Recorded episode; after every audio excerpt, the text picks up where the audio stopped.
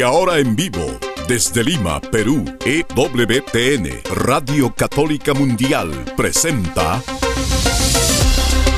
Más que Noticias, un programa informativo que analiza desde una visión de la fe los acontecimientos sociales, políticos y económicos más importantes de Latinoamérica, el Vaticano y el mundo. Más que noticias, respuestas a las interrogantes de los temas más actuales y la manera correcta de interpretarlos a la luz de la fe. Vidas ejemplares, actualidad del Vaticano, defensa de la vida, apologética, doctrina social de la Iglesia, devociones y mucho más. Esto es Más que noticias. Comenzamos el programa. Amigos, un gusto saludarlos en su programa de noticias por Radio Católica Mundial. Más que noticias, tenemos una hermosa misión de ver todo con los ojos de Jesús, amarlo con el corazón de Jesús. Es un camino de muerte a todo lo que no está a la altura de esa gran vocación para vivir más plenamente en esa vocación y reconocernos entonces en la libertad de los hijos de Dios, que a, a los cuales todo les sirve ya ellos no son esclavos de nada pasajero, todo nos sirve para servir a modelo de nuestro Señor Jesucristo. Gracias por acompañarnos hoy en el programa. Nos saluda Eddie Rodríguez Morel. También reciba mi saludo amigos, les habla Guillermo Montezuma. Qué alegría estar nuevamente con ustedes y compartirles esto, este momento de noticias en las cuales nosotros buscamos enriquecer con pensamientos hondos como los del Papa Ratzinger, que nos explicaba en un libro muy lindo que es Mirar a Cristo, sacado de unos ejercicios espirituales que era un movimiento en Italia, y había escrito en un capítulo sobre la fe lo siguiente, la decadencia moral de la sociedad es para San Pablo únicamente la consecuencia lógica, el reflejo exacto cuando el hombre coloca su voluntad, su soberbia y su comodidad por encima de la pretensión de verdad. Al final todo queda trastornado, ya no se adora a Dios a quien le pertenece la adoración, se adoran las imágenes, la apariencia, la opinión que se impone, que adquiere dominio sobre el hombre. Lo antinatural se convierte en lo normal, el hombre que vive en contra de la verdad vive también en contra de la naturaleza. Y creo que es un poco, amigos, lo que ha ocurrido en este marco de la presentación de Fiducia Supplicans, en donde hay potentes razones teológicas, pero también potentes razones por la cual genera repulsión y vamos a comentar unas noticias interesantes sobre esta temática, pero también en la parte final del programa tenemos unas notas súper interesantes de algo que ocurrió justamente en contra de la naturaleza. Recogemos de Religión y Libertad un artículo sobre el tema de un joven que hace siete años fue la histórica portada del National Geographic, Geographic, ese niño trans que ahora ya no es trans. Vamos a darle mención a esta realidad antinatura, como también de Jordan Peterson o Jordan Peterson, que eh, está siendo confirmado por un tribunal de que tiene que ser reeducado. ¿Por qué? Por criticar las mutilaciones trans, cosa que es para todos los ojos del planeta, que simplemente aspira al bien, al orden natural que está inscrito en el alma, que estos son aberraciones que se están dando en el mundo y son legales. El cardenal Koch es el encargado de relaciones ecuménicas justamente en la Santa Sede, el cardenal Koch, y él ha referido recientemente en una entrevista que la fiducia súplicas no es de agrado de los ortodoxos, es más, le han pedido urgentemente que se aclare lo que significa esta declaración y justamente van a aprovechar para hacer eso en esta semana en la cual tienen reuniones los ortodoxos en el marco de la Semana de Unidad de los Cristianos con el prefecto de este dicasterio para la unión de los cristianos. Por otro lado, también tenemos una interesante nota. El carnal Ambongo eh, publicó en nombre de los obispos de África y Madagascar un rotundo no a la bendición a parejas homosexuales y también una gran reticencia con respecto a, a bendecir cualquier pareja irregular, como la llama Fiducia Supplicans. Él, en este artículo, interesantemente, una entrevista recientemente publicada, da referencia de cómo se desarrolló esta conversación con el Papa, que llevó al Papa también a aprobar que se le dijera no a Fiducia Supplicans, y por otro lado han surgido unos obispos del norte de África, el noreste de África, que dicen que no, que ellos sí van a visitar, ellos sí van a bendecir parejas irregulares, van a tener una, una posición diferenciada y les sorprendió que no esperaran a su particular respuesta cuando los obispos del resto del continente, la gran cantidad de ellos, la gran mayoría de ellos decidió publicar un no a ellas. Bueno, estos obispos son en su mayoría extranjeros. Lo que el Papa advierte sobre la colonización, la colonización ideológica, en efecto, lamentablemente, estos obispos extranjeros acaban siendo partidarios de dar la bendición que los obispos africanos dicen es imposible dar en base al catecismo a la escritura y a su cultura enraizada en la ley natural con respecto a la vida y la familia. Les traemos también esa interesante nota. Y me ha hecho acordar sin, duda esta, esta parte que pone en evidencia Luis Crosati, y cuando se presenta un equipo de fútbol europeo y uno mira pues las caras de todos los que están jugando dice, estos son europeos, y no por un tema racial, sino por un tema obvio, no son europeos, son africanos. Y en este caso, pues aquellos que se han levantado diciendo nosotros somos del África y estamos en contra de la propuesta de todas las conferencias episcopales, ¿quiénes son? Son europeos o son personas que no son del África, que tienen la misma agenda de aquellos que están buscando pues la normalización. Alguien que no está buscando la normalización es un obispo holandés que es Monseñor Rob Mutzar obispo auxiliar de Hertogenbosch de Países Bajos, que tiene unas críticas creo que de las más duras hasta el momento de fiducia súplicas. Vamos a compartirle esa perspectiva y también un dramático pedido a la comunidad católica. Quédense en la iglesia, quedaos en la iglesia, por favor no se vayan los fieles que están redescubriendo a Cristo en la gracia de los sacramentos, han quedado escandalizados, tristes, adoloridos con esta fiducia súplicas y vamos a compartirles esta dura crítica que hace Mozart. Lo que me parece más interesante de esta nota también, Guillermo, es que él plantea de que esta comprensión de la pastoral como algo que puede ser, en fin, eh, de alguna manera contradictorio con la doctrina es algo que los holandeses propusieron después del Concilio Vaticano II como un tipo de pastoral más comprensible y más humano, donde no se tocaba la doctrina, pero en la pastoral se procedía de una manera más flexible. Bueno, la iglesia en Holanda ha quedado devastada por ese tipo de experimento que Fiducia Súplicas propone como el camino a seguir. Hay que seguir por este camino en el cual la pastoral no expresa la doctrina.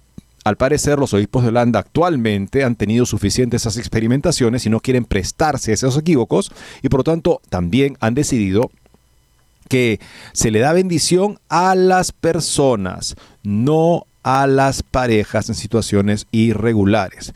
Bien por ellos. Y tenemos también una nota de Crisis Magazine sobre algo que creo que es una interesante perspectiva, que de repente para aquellos que dicen todo es una desgracia, Robert Graving escribe un artículo sobre las buenas noticias sobre fiducia supplicans que seguramente les va a encantar y por supuesto a todos vemos que siempre en medio del mal aparece una luz. Vamos a compartirles esta nota muy interesante sobre qué es lo bueno que puede tener fiducia supplicans. Con esto más regresamos después de una breve pausa. No se muevan de EWTN, Radio Católica Mundial. Enseguida regresamos con Más que Noticias.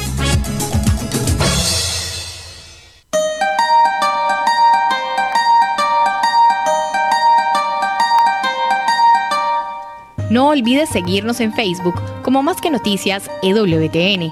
Allí podrás encontrar las noticias que tratamos día a día en el programa. Además, pueden escribirnos con sus comentarios o sugerencias.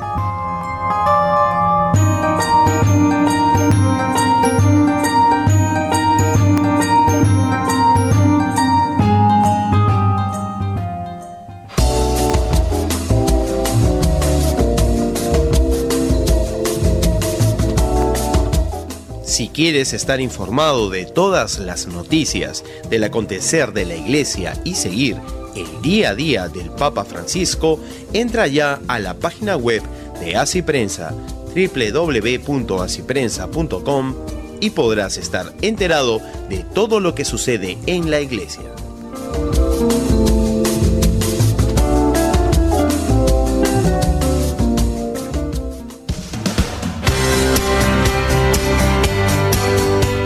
Ya regresamos en EWTN, Radio Católica Mundial, con su programa Más que Noticias. El cardenal Koch tiene una delicadísima tarea que es la de fomentar la comprensión, la comunión con cristianos de otras denominaciones, comenzando por las iglesias ortodoxas y por todas las iglesias y comunidades protestantes, frutos de la reforma protestante. Él habla de un ecumenismo del amor y un ecumenismo de la verdad. El ecumenismo del amor es el que se basa en hagamos todo lo que podamos hacer juntos, oremos, tengamos acciones conjuntas por todo lo que sostenemos juntamente, a pesar de las divisiones, el ecumenismo del amor, y el ecumenismo de la verdad es poder entender las razones de la división entre las diferentes comunidades para poder superarlas en la verdad. Eso es mucho más exigente, por supuesto. Y sobre ese camino ha sido puesta una tremenda traba, un tremendo bloqueo en la, en la autopista de la búsqueda de la unidad, particularmente con las iglesias ortodoxas a raíz de fiducia súplicas. La declaración sobre las bendiciones para las parejas irregulares y homosexuales no convence ni siquiera a los hermanos separados de Oriente, dice la nota de publicada en la Brújula Cotidiana con algunos aspectos adicionales de una nota de Así Prensa, afirma el prefecto del dicasterio para la promoción de la unidad de los cristianos.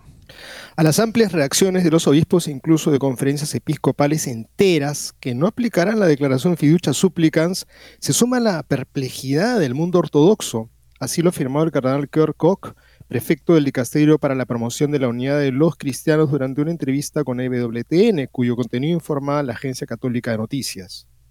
Recibí una larga carta de todas las iglesias ortodoxas orientales. Quieren tener alguna explicación y aclaración sobre este documento. La próxima semana tenemos la asamblea plenaria de las iglesias orientales ortodoxas aquí en Roma y ya han señalado que quieren discutir sobre estos temas. Creo que en el diálogo ecuménico debemos reconsiderar qué es la bendición y cuál es la relación entre doctrina y pastoral. Estas preguntas ahora son urgentes y deberíamos hablar al respecto. Por lo tanto, creo que trasladar esta cuestión de la comunión eucarística no es apropiado en este momento. En otras palabras, se está buscando cómo podemos celebrar y comulgar conjuntamente con los ortodoxos, con los que tenemos la misma fe eucarística. Pero en este momento se tiene que superar la dificultad que ha presentado Fiducia Supplicans antes de poder hablar de ninguna manera en una posibilidad de poder volver a compartir la comunión, la Sagrada Comunión con los ortodoxos. Incluso el metropolita Hilarión de Budapest expresó un gran shock al leer este documento.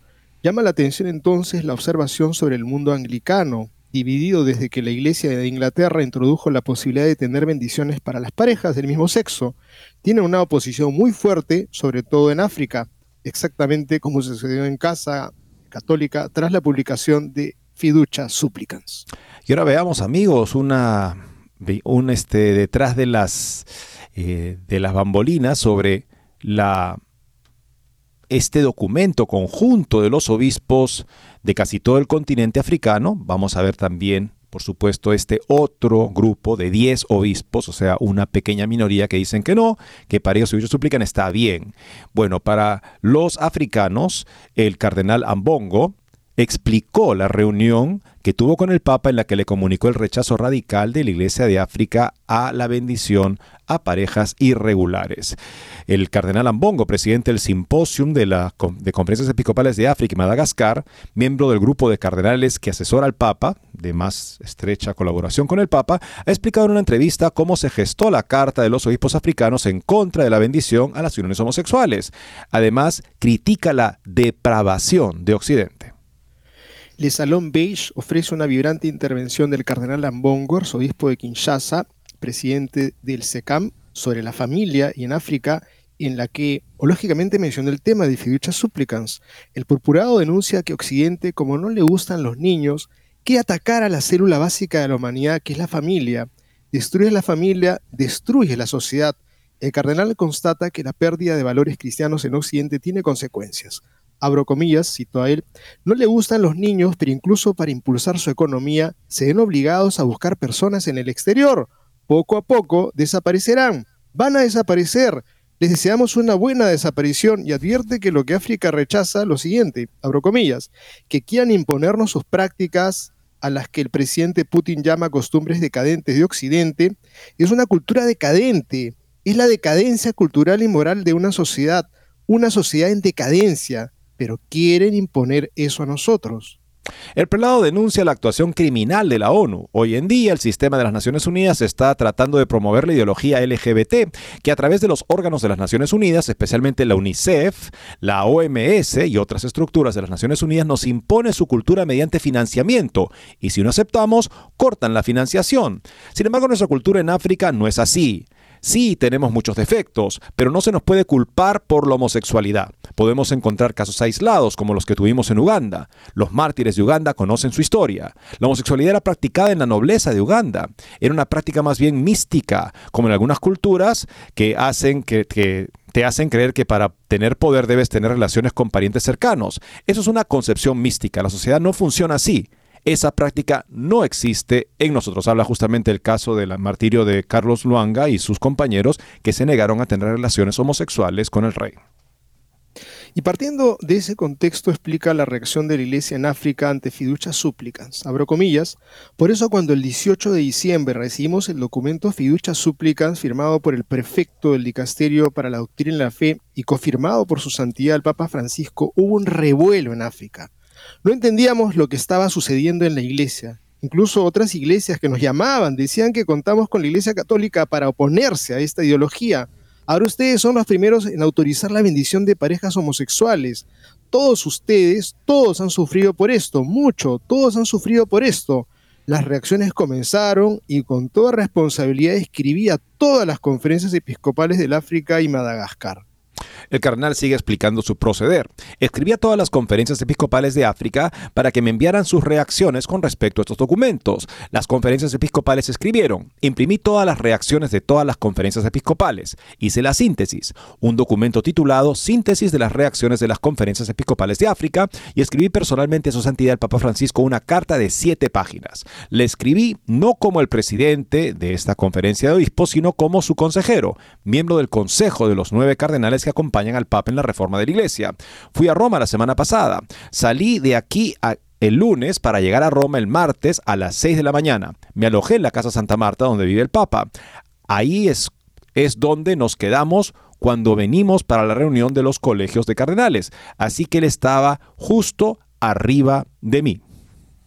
Continúa envié la carta, las tres cartas, todas las reacciones de las conferencias episcopales, la síntesis que se hizo y mi carta personal, diciéndole a su secretario privado, lleve los documentos al Papa, dígale que he llegado, estoy en la casa y estaré aquí solo hasta el jueves por la noche y quiero reunirme con él antes de irme, porque vine para eso. Recibió mi carta, la leyó y en menos de dos horas me señaló que me recibiría a las seis y treinta de ese mismo día. Cuando el Papa recibió al cardenal, continúa, hablamos sobre algunas cosas que había escrito en mi carta. Es una carta personal al Papa, no se hace pública. Sin embargo, la síntesis de las reacciones de los obispos africanos era un documento destinado a hacerse público, y el Papa estaba muy apenado.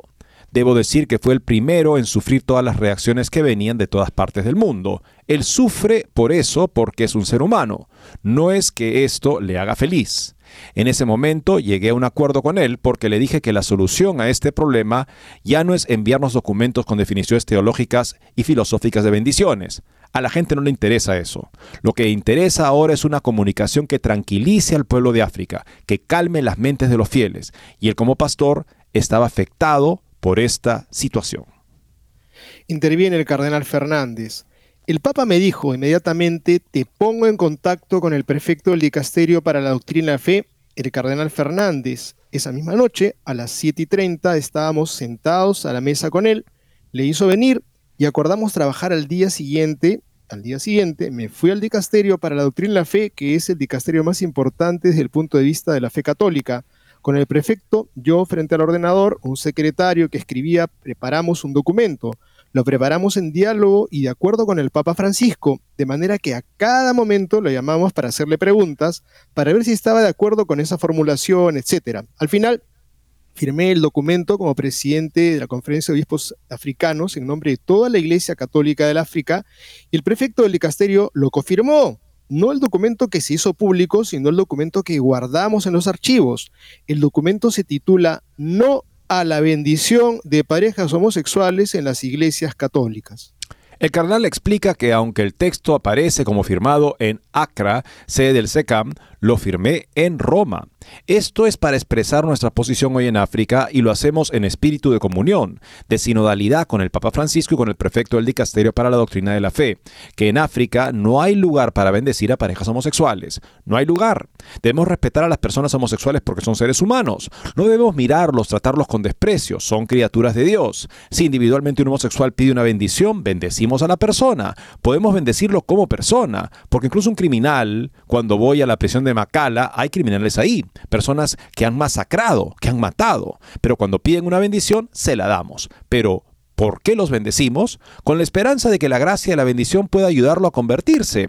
Y si bendecimos a una persona con tendencia homosexual, también es para decirle que su orientación sexual no está de acuerdo con la voluntad de Dios. Y esperamos que la bendición pueda ayudarle a cambiar. Porque la homosexualidad está condenada en la Biblia y por el magisterio de la Iglesia. No podemos ser promotores de una desviación sexual. Que lo hagan en sus hogares, pero no en los nuestros, concluye el cardenal. Es cierto que unos pocos obispos del norte de África han mostrado un acuerdo con el texto del cardenal Fernández y sobre eso justamente versa la siguiente nota de Luciela Scrosati que nos habla sobre este sí en disidencia de algunos obispos del norte de África. Veremos también de qué número de obispos se trata y también el origen de estos obispos que podría ayudar mucho para explicar lo que está pasando en ese lugar. Luz verde las bendiciones de las parejas homosexuales irregulares en Libia, Marruecos, Túnez y Argelia, más el Sahara Occidental. Solo 10 prelados, ninguno de ellos africano. Las crecientes voces en contra, empezando por Eslovaquia, pasan desapercibidas. La posición favorable adoptada por la Conferencia Episcopal de la región norteafricana, CERNA, hacia la fiducia supplicans parece ser una bendición para los defensores acérrimos de la declaración, especialmente después de que los obispos africanos hayan prohibido las bendiciones pastorales en su territorio. Una declaración providencial para intentar amortiguar al menos un poco el efecto muro provocado por la carta del presidente del Simposio de las Conferencias Episcopales del África, Madagascar, Cardenal Fridolin Ambongo Besungú, pero los obispos del norte de África, con el debido respeto, son solo 10 prelados que encabezan las correspondientes circunscripciones eclesiásticas que incluyen solo cuatro estados, Libia, Marruecos, Túnez y Argelia, y la zona del Sahara Occidental, para un total de poco más de 80.000 católicos. Lo más interesante es que estos obispos son prácticamente todos europeos, nada africanos. Hace pensar en el colonialismo ideológico de que el Papa siempre pone en aviso eh, para defender la integridad de la cultura y de la fe cristiana de los, de, los, de los africanos. Y en efecto, aquí en este caso son obispos europeos que pretenden colonializar ideológicamente con este tema LGBT, que es prácticamente el chip de la cultura occidental, a sus hermanos africanos que en mayoría han dicho claramente que no. El arzobispo de Argel, Monseñor Jean-Paul Vesco, es un dominico francés que durante el sínodo sobre la familia destacó por su lucha a favor de la comunión para los divorciados vueltos a casar, afirmando que la disciplina de la iglesia a este respecto no era más que una violencia inútil. Imagínense si no hubiera aprovechado las bendiciones de Fiducia Supplicans. El administrador apostólico del vicariato de Benghazi, Monseñor Sandro Oberent Rigilo, es maltés, como el vicario apostólico de Trípoli, George Bugega, Monseñor John McWilliam, obispo de Longout, tiene un apellido que habla por sí solo. También apellido y nombre del arzobispo de Rabat, el salesiano Monseñor Cristóbal López Romero, en realidad no parece ser de origen marroquí. De hecho, nació en España, como el obispo de Tánger, Santiago Agrelo Martínez, y el prefecto apostólico del Sahara Occidental, Mario León Dorado. El obispo de Constantina, Monseñor, es francés, Nicolás Lernul, mientras que Monseñor es italiano, Hilario Antonazzi, arzobispo de Túnez. En esencia, los obispos norteafricanos no son africanos, sino todos europeos, un poco como aquellos obispos del Amazonas, de apellido alemán, que tanto presionaban por el clero casado. Ningún racismo, por supuesto, al contrario, sino la simple constatación de que los obispos verdaderamente africanos, no todavía suficientemente alcanzados por los católicos europeos postmodernos, están realmente unidos en la prohibición de las bendiciones para las parejas homosexuales. El colonialismo ideológico es mal venido en África, venga de fuera o también de dentro de la iglesia. Las directrices pastorales de la Conferencia Episcopal de Eslovaquia para la aplicación de fiduchas súplicas no encontraron la misma hospitalidad mediática que los obispos de Cerna, a la luz del comunicado de prensa del Dicasterio para la Doctrina y la Fe del 4 de enero. Eslovaquia incluye tres arquidiócesis y cinco diócesis de rito romano, así como una arqueparquía, y dos eparquías grecocatólicas para un total de más de 4 millones de fieles y aproximadamente 3.000 sacerdotes. Para evitar malentendidos en la aplicación de este documento, ya que la bendición exige que los bendecidos se ajuste a la voluntad de Dios expresada en la enseñanza de la Iglesia, Luchas Súplicas 9, y dicen los obispos eslovacos, presentamos los siguientes, las siguientes indicaciones pastorales, indicaciones que se resumen en el hecho de que las bendiciones se dan a personas individuales, no a parejas para evitar incluso la impresión de que se trata de aprobar, legalizar o situar una unión irreligiosa en el nivel de matrimonio sacramental, también se debe explicar con antelación a las parejas irregulares que vienen a pedir una bendición que el propósito de esta última es pedir paz, salud y otras cosas buenas, y al mismo tiempo la liberación de todo lo que en la vida de la persona es contraria al Evangelio. La bendición no debe ser litúrgica ni sacramental. No se sabe qué es una bendición no sacramental, ni debe darse en un edificio sagrado. Sin embargo, debe ser breve e informal. Sin embargo, añade el documento, si el sacerdote no encuentra la comprensión y aceptación por parte de los solicitantes del significado de la bendición antes mencionada, no debe concederles la bendición, sino incluirlos paciente y paternalmente en sus oraciones. Un añadido importante, porque confirma que no existe una obligación absoluta por parte del sacerdote de impartir estas bendiciones no sacramentales, incluso si se dan solo a personas si se confunden con una bendición de la relación.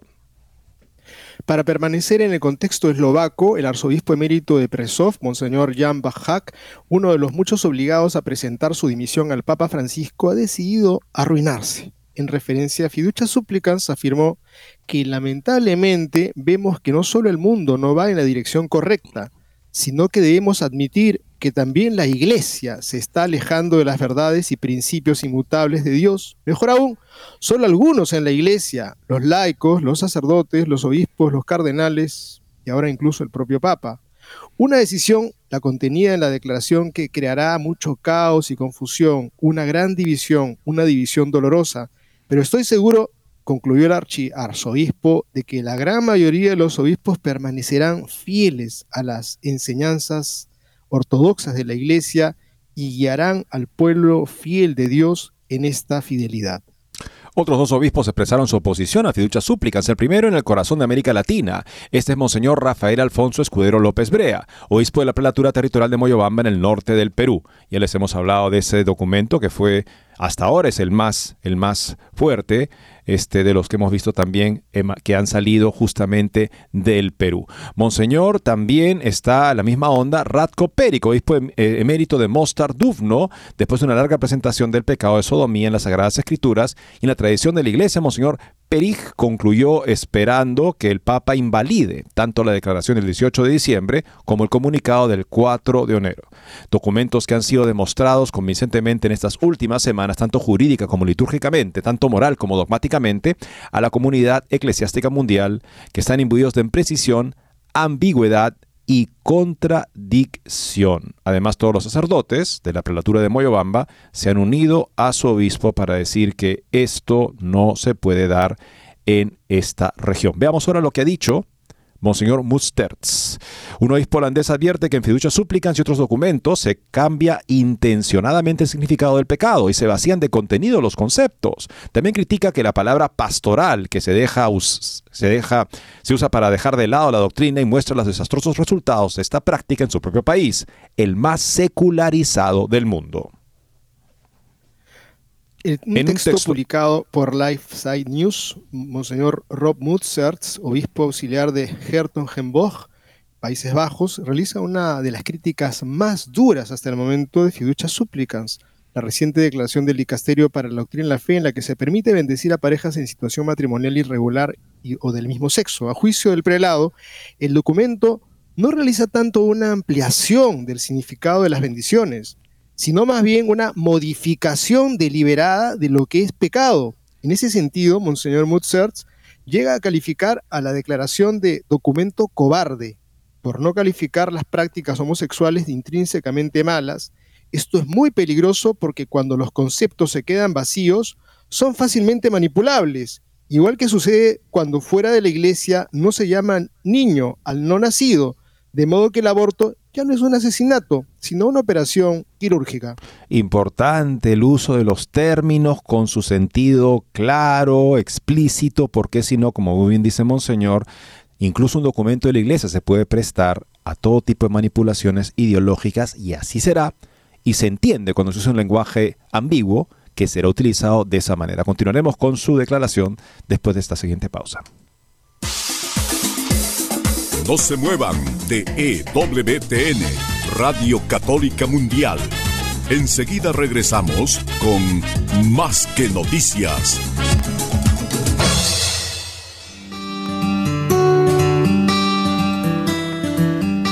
En la página web de EWTN podrás encontrar los programas de EWTN Radio y Televisión. Solo tienes que descargar los podcasts y así encontrarás tus programas preferidos. Recuerda en www.ewtn.com.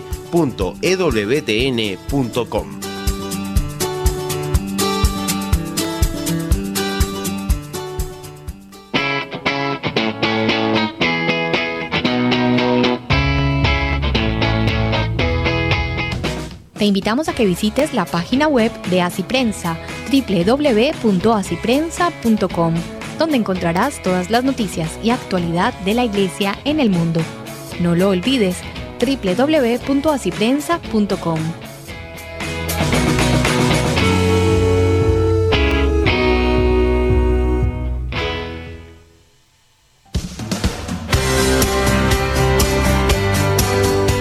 Ya regresamos en EWTN, Radio Católica Mundial, con su programa más que Noticias. Para comunicarse en vivo con Más que Noticias, nos pueden llamar desde Estados Unidos al teléfono gratuito 1-866-398-6377 y desde cualquier parte del mundo al 205-271-2976. Importante es el lenguaje en su sentido claro, preciso, como la Iglesia lo ha usado a lo largo de la historia y ha podido superar crisis doctrinales graves con la precisión, el rigor del lenguaje. Así es que cuando se utiliza un lenguaje deliberadamente ambiguo, se está buscando generar lamentablemente una situación en la que el error y la verdad convivirán por un tiempo hasta que finalmente la verdad quede vaciada de sentido. Es lo que argumenta este obispo al hacer referencia justamente al hecho de que el ser humano por nacer ya no es llamado un niño para poder decir que con el aborto no se asesina a alguien. Eso pasa cuando las palabras pierden su sentido real. Continúa así. En particular el obispo critica el vaciamiento de la palabra pastoral, que se utiliza para dejar de lado el magisterio oponer doctrina y vida, y después tolerar una vida en desacuerdo con la doctrina que son solo palabras. Eso supone que el cuidado pastoral ya no es cuidado del alma, sino un cuidado sin alma. El enfrentamiento de la moralidad con la dogmática se puede encontrar, a juicio del obispo, no solo en fiducia súplica, sino también en amoris leticia. Todo esto es obra del subjetivismo y el relativismo que reinan hoy en el dicasterio para la doctrina de la fe, convertido en un dicasterio de la desconstrucción de la verdad, de la doctrina, de los conceptos. Ahora mismo, al mismo tiempo, las objeciones de obispos, conferencias episcopales enteras y de ciertos sacerdotes y fieles se desestiman con arrogancia. Para ilustrar sus críticas, Monseñor Mozart ofrece el ejemplo de su propia patria, los Países Bajos, el país más secularizado del mundo, donde estas tendencias comenzaron en los años 60 y la doctrina se erosionó por completo. Fue allí precisamente donde se inventó la teología pastoral que se utiliza para relativizar la verdadera ciencia. El resultado ha sido desolador, porque todas estas concesiones de la cultura secular no atraen a los jóvenes. Los seminarios y congregaciones liberales están muriendo y la iglesia en los Países Bajos está casi en estado de coma. La edad promedio de los feligreses es superior a los 70 años. ¿Quiénes crecen en cambio? Los seminarios y congregaciones tradicionales y los grupos en torno a sacerdotes simplemente católicos que no proclaman teorías vagas, porque los jóvenes anhelan la Eucaristía, adorar, sumergirse en lo profundo. Son ellos quienes han redescubierto el sacramento de la confesión. En conjunto, el obispo quiere ofrecer un mensaje de esperanza. En primer lugar, indica que los acontecimientos actuales en el Vaticano sean una bendición porque los verdaderos problemas están saliendo claramente a la luz, de modo que se hace posible cambiar de dirección. Asimismo, la tendencia a la desaparición de los grupos progresistas y al resurgir de los grupos fieles a la Iglesia, a la fe de la Iglesia, indica que con el tiempo las cosas terminarán bien. ¿Qué hacer? Se pregunta finalmente el prelado y contesta, quédense en la Iglesia no abandonen la iglesia, es la iglesia de Cristo. Qué interesante lo que plantea acá Guillermo, Esa es una, una cosa muy, muy, muy importante, que ahí se inventó en Holanda la teología pastoral para relativizar la doctrina en la práctica. Eso que ha llevado a una iglesia moribunda. Pero Fiducia Supplicans, como veremos también en adelante en una interesante nota, lo bueno de Fiducia Supplicans es que ha sacado a la luz la, lo que piensan obispos, cardenales, incluso el Papa, sobre lo que es la doctrina, lo que es la moral, lo que es incluso la Iglesia. Eddie, creo que conviene recordar esta perspectiva de aquellos sacerdotes que dicen basta ya del catecismo, basta ya del magisterio, seamos más pastorales. Esa visión es el, suicidio, es la muerte de lo que ha ocurrido en estas naciones que hace tiempo ese discurso se lo metieron entre oreja y oreja y terminaron en este estado deplorable. Creo que es bueno recordarlo, ¿no? Aquellos dicen, no, ya es, tenemos que ser más pastorales y dejemos de lado la teología de escritorio. Esa perspectiva es la destrucción de la iglesia. Y veamos los obispos que tienen esta experiencia a sus espaldas de cómo es la desolación, la, el estado casi terminal de la iglesia en Holanda a partir de experimentos con el vocabulario y con la pastoral de separar la doctrina. Bueno, la Conferencia Episcopal de Holanda ha desautorizado las bendiciones u oraciones para parejas que puedan interpretarse como aprobación de estilos de vida en contradicción con la enseñanza moral de la Iglesia. En cambio, los obispos recomiendan que se ofrezcan oraciones por individuos si están en tales relaciones, invocando la asistencia de Dios en discernir su voluntad para la persona de manera individual.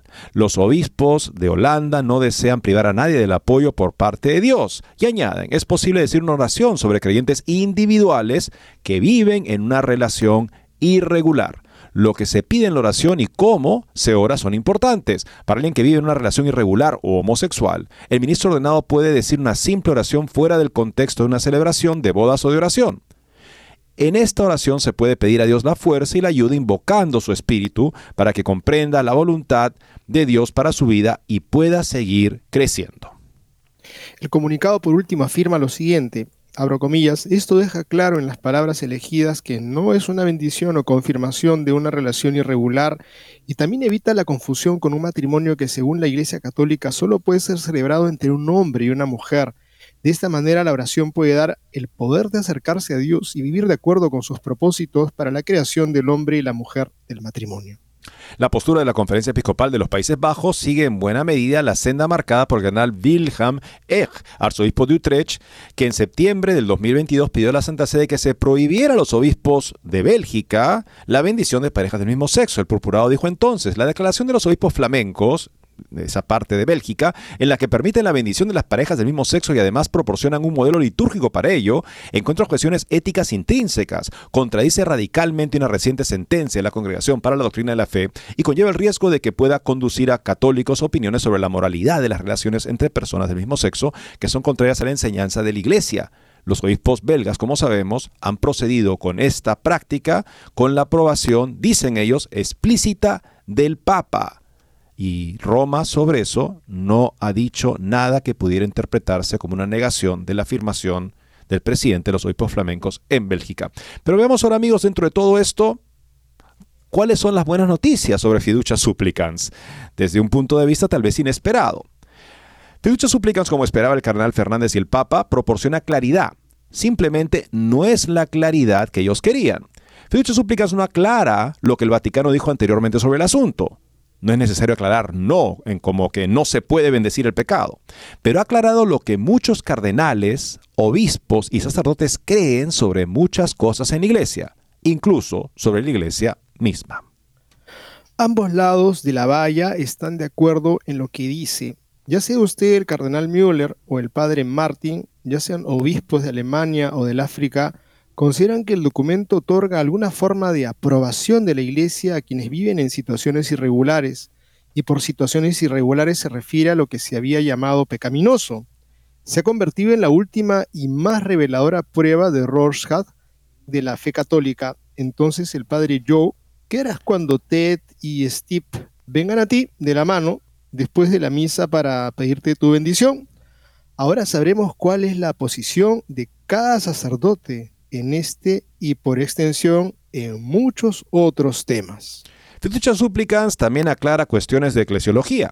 ¿Cuál es exactamente la relación adecuada entre el Papa, los obispos y los sacerdotes?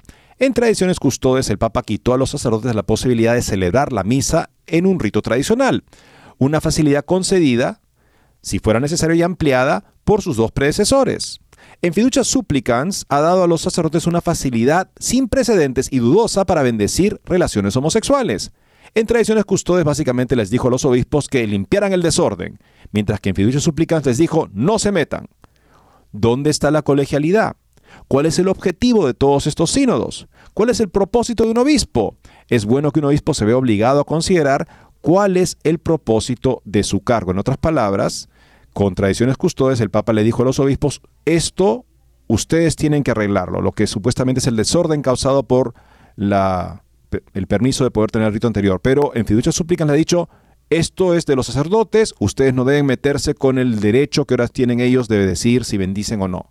Finalmente, ¿dónde está es la, coherencia entre estas dos posiciones, donde aparentemente el obispo es empoderado y por otro lado cancelado? ¿Dónde está la unidad de la iglesia también? Otra parte de la buena noticia es que muchos obispos han examinado su propósito. Un gran número de obispos en todo el mundo están adoptando una postura pública y contundente sobre una cuestión moral. Lo hacen poniendo en riesgo sus carreras eclesiásticas, entre comillas, carreras eclesiásticas. ¿no? Pueden ser cancelados tranquilamente por palabras fuertes como la que hemos escuchado hace un rato. Están actuando como verdaderos pastores para proteger a su rebaño de ideas falsas. Es triste, muy triste que esto tenga que ser en respuesta a una declaración del Papa, pero a menudo situaciones tristes nos obligan a comprometernos. Esto también debería dejar claro a los laicos donde debe ir su diezmo. Estamos obligados a apoyar a la Iglesia, pero eso se puede hacer de muchas maneras si no estamos de acuerdo con lo que está haciendo un obispo u orden y su respuesta a fiducia suplican sería un buen indicador, entonces hay otros seminarios o comunidades que podemos apoyar. Hace tiempo que en la iglesia hay desacuerdos muy claros. Estos desacuerdos no han sido sobre política, sino sobre cuestiones de fe y moral. Se han estado gestando y cociendo a fuego lento, pero se han pasado por alto porque es lo que hacemos últimamente. O sea, la unidad ante todo, no, no hablemos de doctrina porque nos divide unidad, unidad, unidad. Y si hay alguien que discrepa con doctrina, bueno, ya, no hablemos de eso. Le daré crédito, dice el autor, al Papa Francisco por haber sido un hombre que ha demostrado que no está sujeto a precedentes. Él sabe lo que quiere y lo consigue. Ha dejado claro que debemos preguntarnos si esto es lo que queremos que se haga. Por ejemplo, bendecir parejas homosexuales o parejas que viven en situaciones irregulares. Veamos ahora amigos dónde la iglesia realiza su actividad pastoral, porque la pastoral auténtica es la puesta en acto, en hechos concretos de la doctrina católica. Y estamos en un mundo que está en una demencia LGTBista difícilmente comprensible de un punto de vista racional. No es racional, es un juego de poder y de presión para que todos claudiquen. Y fiducia supplicans, como lo ven los africanos, es una claudicación con respecto a lo que la iglesia hace dos años simplemente, en base a su doctrina constante, decía que era imposible hacer, bendecir el pecado. Bueno, veamos lo que está pasando con respecto a la disforia de género, o sea, las personas que se consideran que están en el cuerpo equivocado en lo que respecta a la orientación sexual. Entre 2018 y 2022, los diagnósticos de disforia de género aumentaron en Estados Unidos del 6% en Hawái al 274% en Virginia. Los pacientes transgénero buscan cada vez más tratamiento, incluso cuando las prohibiciones se generalizan.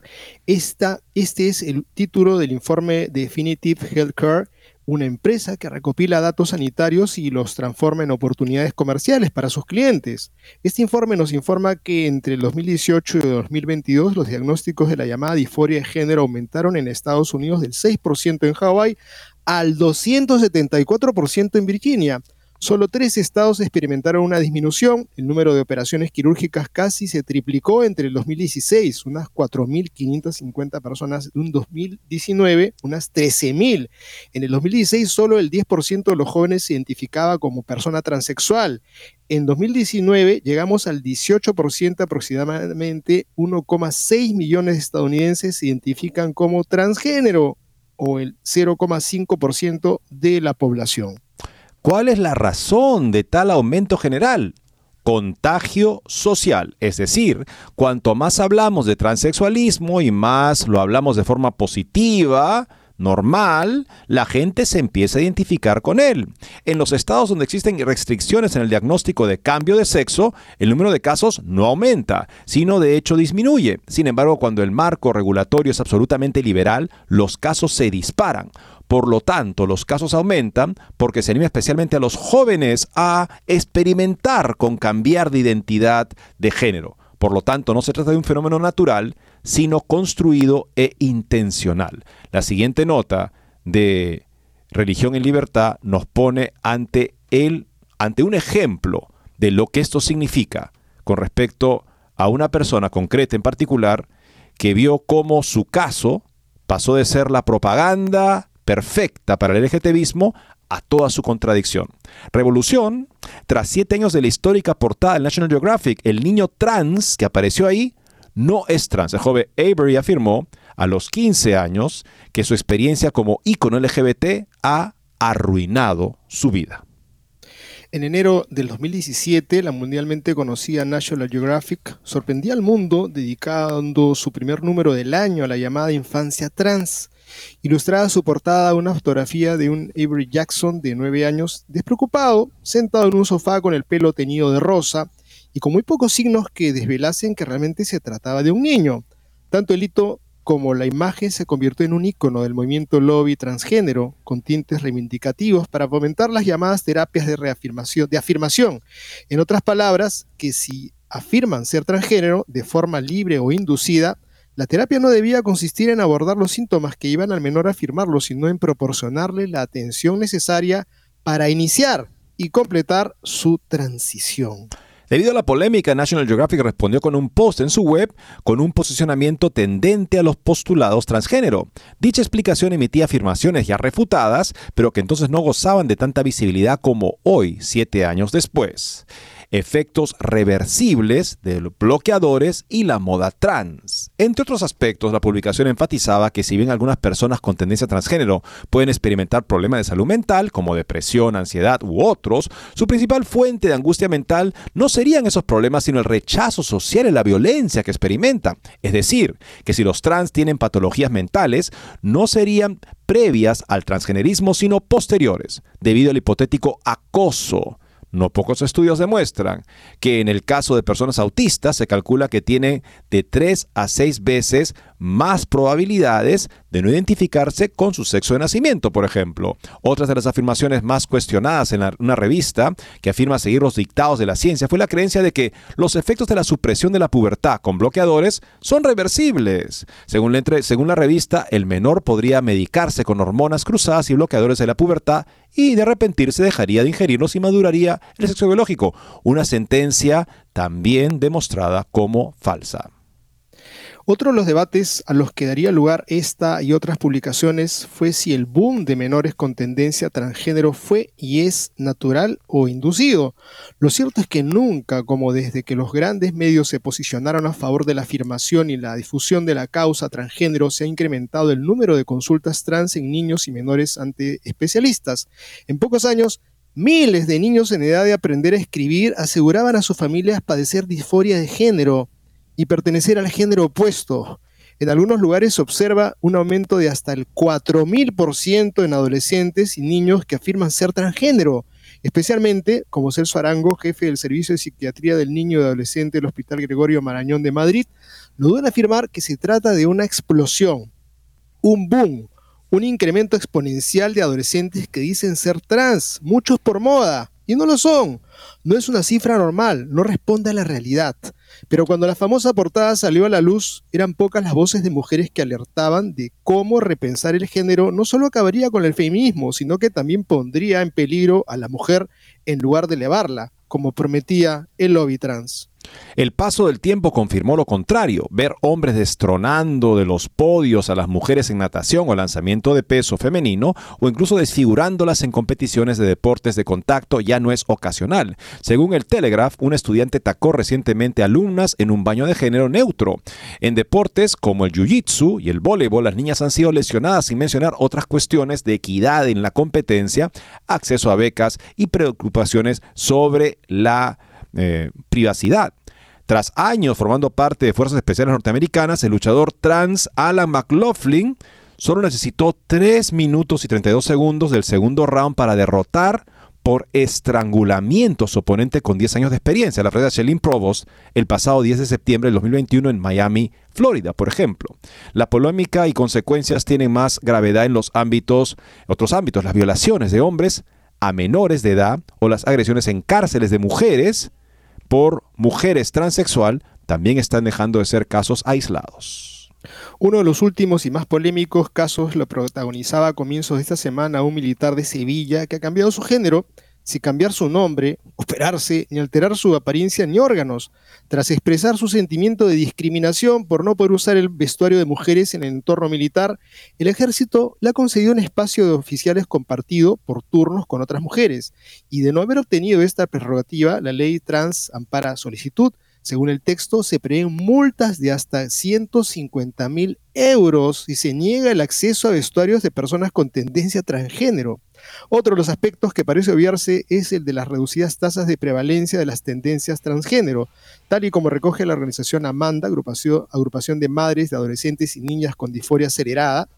El 80% de los niños superan la disforia de género una vez concluida la pubertad la tasa de prevalencia de la transexualidad es del 0,001% y 6 de cada 10 de transicionan tras la mal llamada de reasignación de género. Y este último aspecto es el de la prevalencia, mantenimiento de las conductas transgénero concluida la pubertad. Es el que parece poner en duda misma portada que este mes cumple siete años. El caso de Avery, el niño de los nueve años que se convirtió en un ícono trans gracias a National Geographic, es representativo. No es mucha la información sobre el ya no tan pequeño Jackson. En una entrevista concedida a Pop Sugar en 2020, su madre Debbie reconoció que Avery ya no se consideraba una activista trans. Ella decía, estoy ayudando a otros y quiero cambiar el mundo para que otros niños puedan ser felices, tan felices como yo. A medida que crecía se produjo ese cambio. Recuerda a su madre que no duden en achacar el cambio de su hijo a la administración y políticas negativas del expresidente Trump, dice él. Según su madre Avery, no solo habría dado un paso atrás en su activismo trans, incluso ahora le pregunto, ¿alguna vez piensas en volver a la escena pública? Y ella responde, no lo sé, pero quiero que mi trabajo se realice en mis términos y no quiero que necesariamente se trate de personas trans. Hay otras personas que sufren, le respondió a su madre. Las últimas declaraciones al respecto parecen mostrar que la tendencia del joven Ivory Jackson es replegarse de su posicionamiento hace siete años.